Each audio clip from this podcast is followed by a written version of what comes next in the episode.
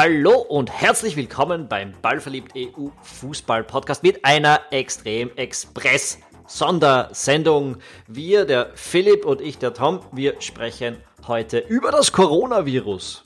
Philipp. Yes. Coronavirus einfach überall, nun auch im Ballverliebt EU Fußball Podcast. Was ist denn da los? Ähm, wir haben eine Schnellausbildung zum Virologen gemacht. Yes. Nee. Die ähm, Epidemie ist gelöst. Ballverliebt wird euch jetzt sagen, was passieren muss in den nächsten Stunden. Genau. Nein, also wir werden heute ähm, kurz darüber reden, was jetzt in den nächsten Wochen, Schrägstrich Monaten ähm, anstehen könnte, anstehen wird, vor dem Hintergrund dessen, dass jetzt ähm, immer mehr Länder absagen bzw. unter Ausschluss der Öffentlichkeit spielen.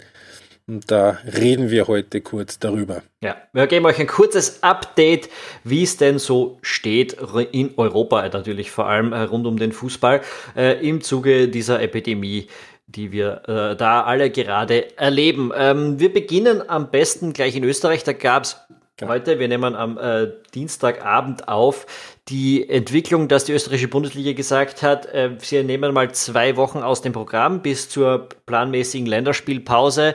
Äh, die werden jetzt einfach mal nicht gespielt und hinten angestellt, weil man hat genug Puffer, um die Saison trotzdem fertig spielen zu können.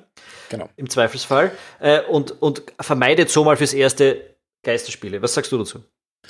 Ähm, Finde ich grundsätzlich mal eine eine vernünftige Kompromissentscheidung, dass man sagt, okay, also wenn es irgendwie geht, dann wollen wir Ge Geisterspiele nur machen, wenn wir sonst die Saison nicht zeitgerecht fertig bekommen würden.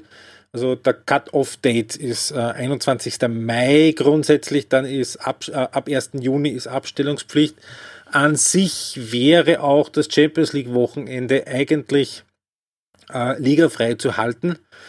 Äh, das wird vermutlich jetzt äh, nicht mehr so richtig zu halten sein.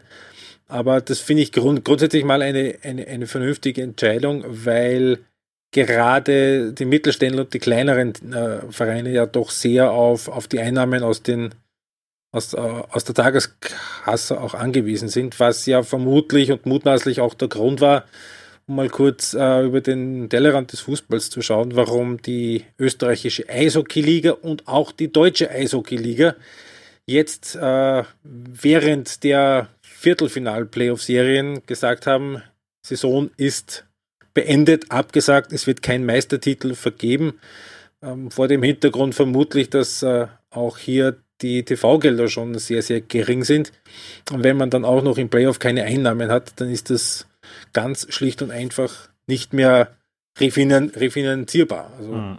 ich habe meine erste Reaktion war, oh, das ist jetzt ein bisschen sehr schnell und drastisch, aber vor dem Hintergrund muss man sagen, wahrscheinlich ist es äh, finanziell für die Clubs an, anders nicht machbar. Und da finde ich es in Ordnung, dass die Bundesliga sagt, so, wir versuchen das jetzt mal so rüberzubringen, weil auf Geisterspiele können wir nach der Länderspielpause immer noch gehen. Ja, ich finde es jetzt auch grundsätzlich vernünftig. Ich glaube, es wird am Ende nichts bringen. Ähm, ich sehe das jetzt mhm. nicht wahnsinnig schnell sich verändern, die Situation. Also äh, wir haben uns das vor dem Podcast jetzt ein bisschen angeschaut, wenn man die Entwicklung in China hernimmt, die haben jetzt zweieinhalb Monate mit diesem Virus zu tun gehabt. Jetzt haben sie ihn ungefähr unter Kontrolle. Wenn man sagt, okay, wir haben den Vorteil in Europa, dass wir die Entwicklung schon mitverfolgen konnten. Wir können jetzt einen Monat früher einschreiten in unserer Entwicklung und das Ganze ein bisschen äh, zu früh, versuchen. Zu heimen versuchen, wobei das ja nicht unbedingt heißt, dass diese ganze Sache kürzer dauert, äh, sondern einfach nur, dass vielleicht am Peak nicht so schlimm wird.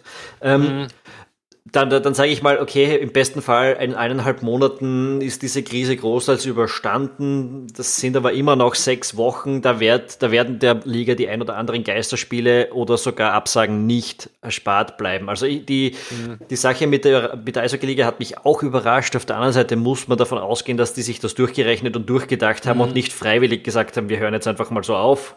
Äh, aus, aus purer äh, Hysterie heraus, äh, weil das einfach nicht im Interesse der Liga liegen würde. Und, und, ja. und ich gehe da jetzt davon, auch nicht davon aus, dass da die wahnsinnigen äh, Epidemiologie, Ep, ja, wie auch immer das Wort jetzt kurz rauskommt, ähm, dass da die größten Experten sitzen, die am sensibelsten für dieses Thema sind, sondern die haben sich das durchgerechnet und werden sich das überlegt haben.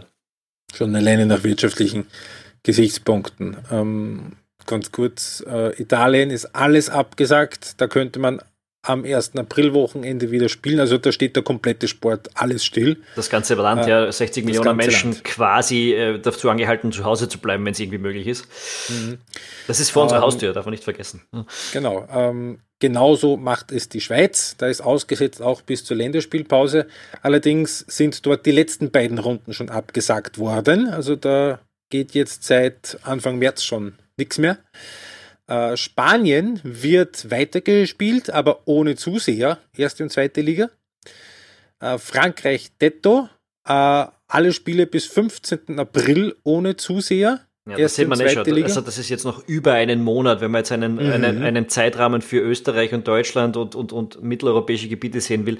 Die Franzosen denken jetzt schon bis 15. April und wahrscheinlich ist auch das eher optimistisch gedacht, weil mhm. verlängern kann man das immer noch, aber äh, äh, äh auch ähm, äh, sogar bis 19. April sind sämtliche Veranstaltungen äh, mit Zusehern in Bayern untersagt. Darunter fällt unter anderem das Rückspiel Bayern gegen Chelsea nächste Woche. Deutschland ist die Sache grundsätzlich äh, eine Angelegenheit der Bundesländer. Also der Nachtrag Gladbach gegen Köln am Mittwoch wird das Geisterspiel ausgetragen. Ebenso am Wochenende zumindest jetzt mal fix sechs von den neun Bundesligaspielen, darunter Dortmund Schalke. Ähm, bei Union gegen Bayern möchte man das mit Zusehern durchpeitschen. Nordrhein-Westfalen ist äh, alles abgesagt, über 1000 Menschen als Gast. Ähm, Nordrhein-Westfalen, wissen wir, ist äh, ein relativ dichter Ballungsraum. Also das ist Köln, Dortmund, Düsseldorf. Ähm, da ist relativ viel betroffen. Champions League wird alles gespielt, bis auf die Spiele Leipzig gegen Tottenham und Liverpool gegen Atletico ohne Zuschauer. Alle sechs verbleibenden Rückspiele ohne Zuseher. Wobei Leipzig Eu ja schon jetzt, während wir aufnehmen, gespielt während hat. Während wir ja. aufnehmen, spielen, genau. Ähm, Europa League sind Stand Dienstagabend vier Hinspiele, unter anderem Lask gegen Manchester United und das, Wolfsburg gegen Donetsk. Das ist wirklich Ohne bitter. Zuseher. Das ist bitter für den Last. Das tut mir ein bisschen leid für die Last. Die haben sich mhm. mit einer super Saison, mit super Leistungen ein so schönes Spiel äh, erkämpft quasi und dann äh, dieses, ich weiß nicht, Spiel, eines der größten Spiele der Clubgeschichte muss dann ohne Zuschauer abspielen. Mhm. Ist völlig verständlich und alles. Ja. Äh, es tut einfach weh. Ist ein bisschen wirklich sehr schade. Es, ist, es, ist, es, es tut in dem Fall auch eher emotional weh als, als äh, finanziell. Gerechnet haben sie nicht damit mit, sowieso, ja. Eben, weil das ein Spiel ist, mit dem man ja nicht kalkuliert hat. Und es wäre natürlich ausverkauft gewesen, aber gut, so ist es jetzt einmal. Ähm, womöglich, also das steht jetzt noch nicht fest, aber es stand jetzt, dürften im Old Trafford 70.000 Leute rein. England, ah. ist, England ist noch ohne Konsequenzen. Genau, das wäre jetzt genau dann das nächste, das nächste gewesen, was ich gesagt Also Europa League Rückspiel Basel-Frankfurt ist zumindest in Basel behördlich definitiv untersagt. Was mit diesem Spiel passiert, Weiß man noch nicht. Ja, und in England ist noch gar nichts. Die Insel, eine Insel der Seligen. Ja, Frage, oder, wie lange noch? oder eine Insel der, äh, Komodian der komodianten Regierung unter Bojo. ähm, ja. ja. Äh, man wird sehen. Äh, ich hoffe, dass es sich durch, äh, dass, dass das keine negativen Konsequenzen für die Engländer hat, dass die da ein bisschen zögerlicher äh, ähm, darauf reagieren. Ja.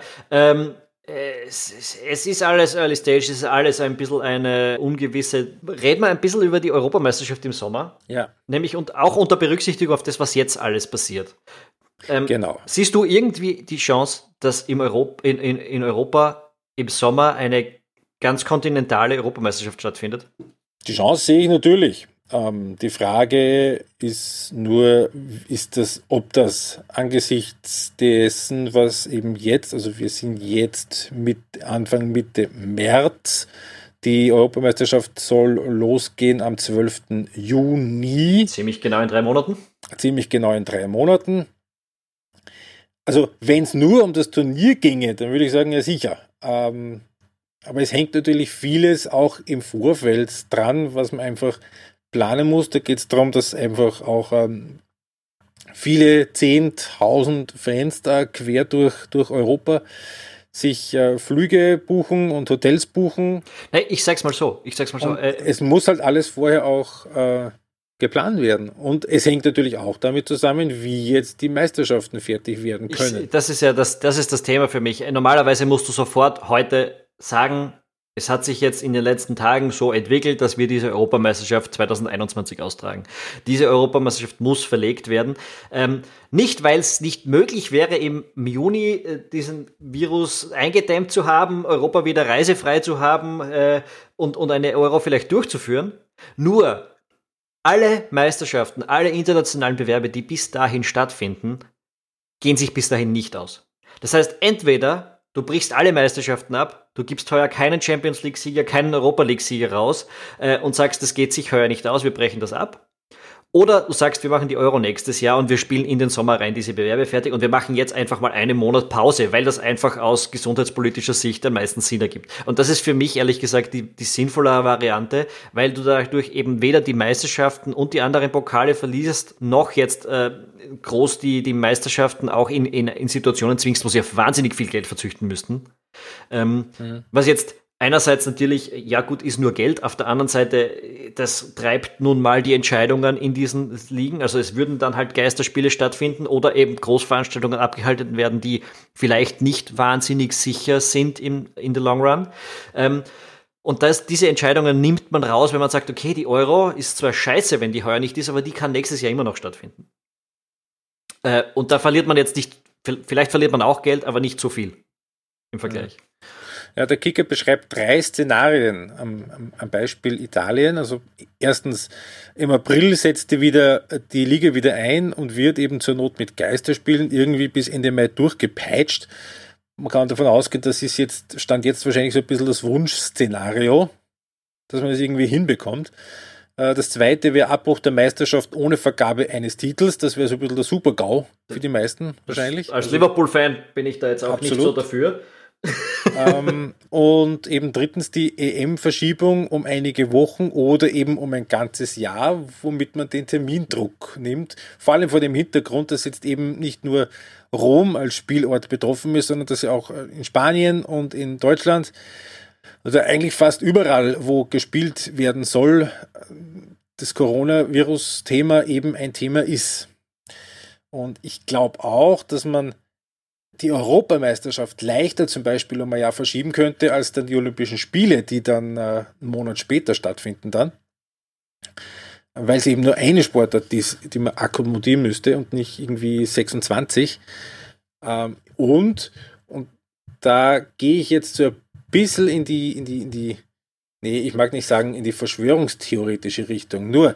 Aber dann äh, mach's am besten nicht. Dann mach's, die, das Ding ist dass 2021 im Sommer hat die FIFA die Club-WM geplant, mit der die UEFA ja keine Freude hat. Ja. Ähm, ob man da bei der UEFA vielleicht. Aber du kannst, dir, kannst, du, kannst du dir vorstellen, was die UEFA mit dieser Club-WM macht, wenn es wirklich auf den Scheiß ankommt? Also, das Ding wird boykottiert, da schicken sie Fünftligisten Nein, aus, aus, aus Andorra hin, wenn es sein muss. Das meine äh, ich ja. ja. Also, dass der UEFA das vielleicht gar, gar, gar nicht unrecht ist, so ja. als Vorwand, dass sie sagen können, ja, also die Club-WM, das tut uns aber sehr leid, aber wir haben da eine Europameisterschaft, die ist uns ein bisschen wichtiger. Und da hat, schon schade, ne? Ja, ja das ist, das ist, äh, das wäre kindisch und das ist, ich glaube, dass solche Sachen da jetzt wirklich gar keine Rolle spielen, weil auch für die UEFA und FIFA, da geht es ja um wahnsinnig viel Geld. Das, so schießt ja. man sich das jetzt nicht ab, nur um es dann zwei Jahre später wieder zu haben, das gleiche Problem. Ähm, aber mhm. aber äh, die, die, also das Ding, die Europameisterschaft nicht zu verschieben, weil da die Club-Weltmeisterschaft ist. Also ich, ich kann mir ja, keinen einzigen ja, Europäer ja, vorstellen, der nicht lauthals lacht.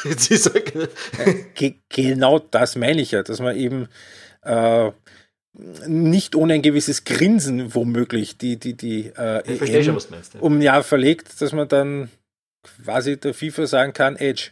Ja, aber ich glaube, dass es auch die UEFA ein bisschen was kosten wird, wenn es nur Energie ja. ist. Ja, ja ähm, natürlich. Ähm, von dem her glaube ich, dass keiner gerne die Euro verlegt. Nein, Sonst wäre es auch schon passiert. Ähm, aber, ja.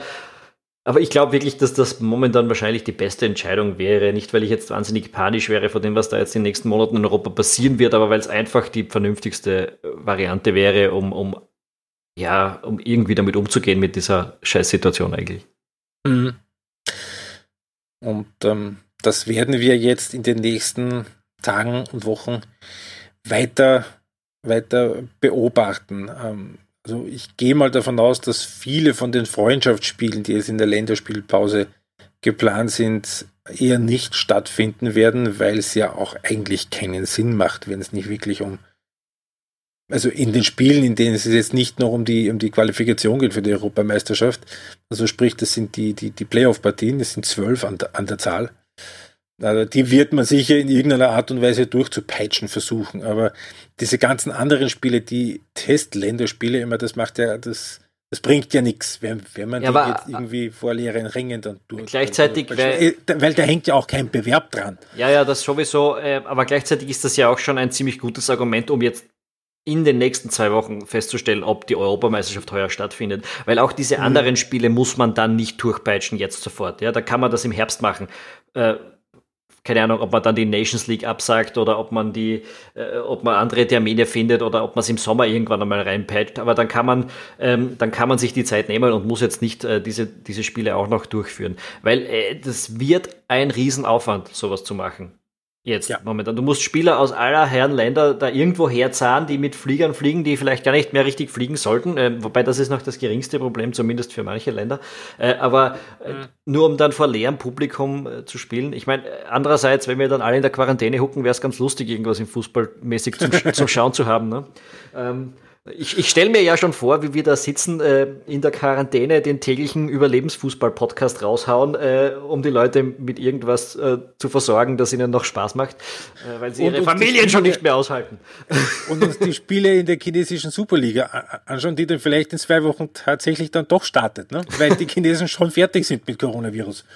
Ich, ich hoffe es für sie, dass das so ist. Ja, momentan schaut es gut aus. Ähm, das, das ist ja das, was man nicht übersehen sollte. Man sieht immer diese weltweiten Fallenzahlen und die bei uns, die jetzt ja. wahnsinnig steigen, aber gleichzeitig gibt es die positive Nachricht, äh, in China ist das fast auf Null, die Neuinfizierungen schon.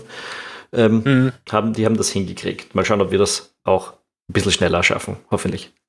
Hoffentlich. Und ähm, in diesem Sinne haben wir, glaube ich, alles gesagt. Also die Coronavirus haben wir nicht gelöst, aber äh, zumindest Nein. ein bisschen über die Auswirkungen auf den Fußball gesprochen. Ne? Genau, und das, was da sein kann, sein wird.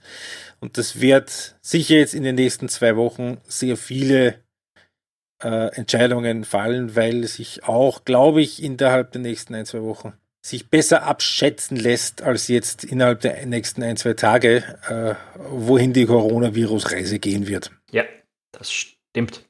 Äh, zum Abschluss sage ich jetzt noch ganz kurz Danke, weil wir das zur Einleitung vergessen haben, an unsere Unterstützer. Patreon.com slash ballverliebt. Wenn ihr unseren Podcast öfter hören wollt, geht dorthin und unterstützt uns. Wir bedanken uns beim Thomas Just, dem Roland Grenl und dem Florian Strauß für die Unterstützung und natürlich unserem Ultra-Unterstützer Chris. Das sind vier von momentan 73 Leuten, die Ballverliebt EU unterstützen. Danke, dass ihr unseren Podcast möglich macht. Und mal schauen, ob wir heuer einen Haufen Podcast-Sendungen zur Europameisterschaft nachschießen können, wie es unser Plan momentan ist. Oder ob wir das genau. auf nächstes Jahr verlegen müssen.